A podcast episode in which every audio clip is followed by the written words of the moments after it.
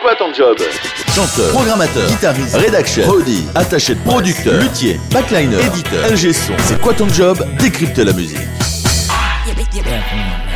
Marion, c'est quoi ton job? Je suis journaliste musical sur une radio nationale. On peut le dire, c'est France Info, on n'a pas de problème avec ça? Voilà, absolument. Est-ce que comme un vrai programmateur de radio normale, euh, on peut échanger avec toi des passages sur ta radio contre des week-ends au ski ou, euh, ou à Ibiza? Alors pas du tout, hein, les gens sont vraiment euh, pas du tout au bon endroit pour ça, parce que j'ai pas du tout la pression que peuvent avoir les autres radios musicales, euh, qui en l'occurrence celle de dealer, de négocier avec les labels des passages en playlist de leur artiste, et qui ont plus peut-être de mal à dire du mal d'un album parce qu'il est sur leur radio.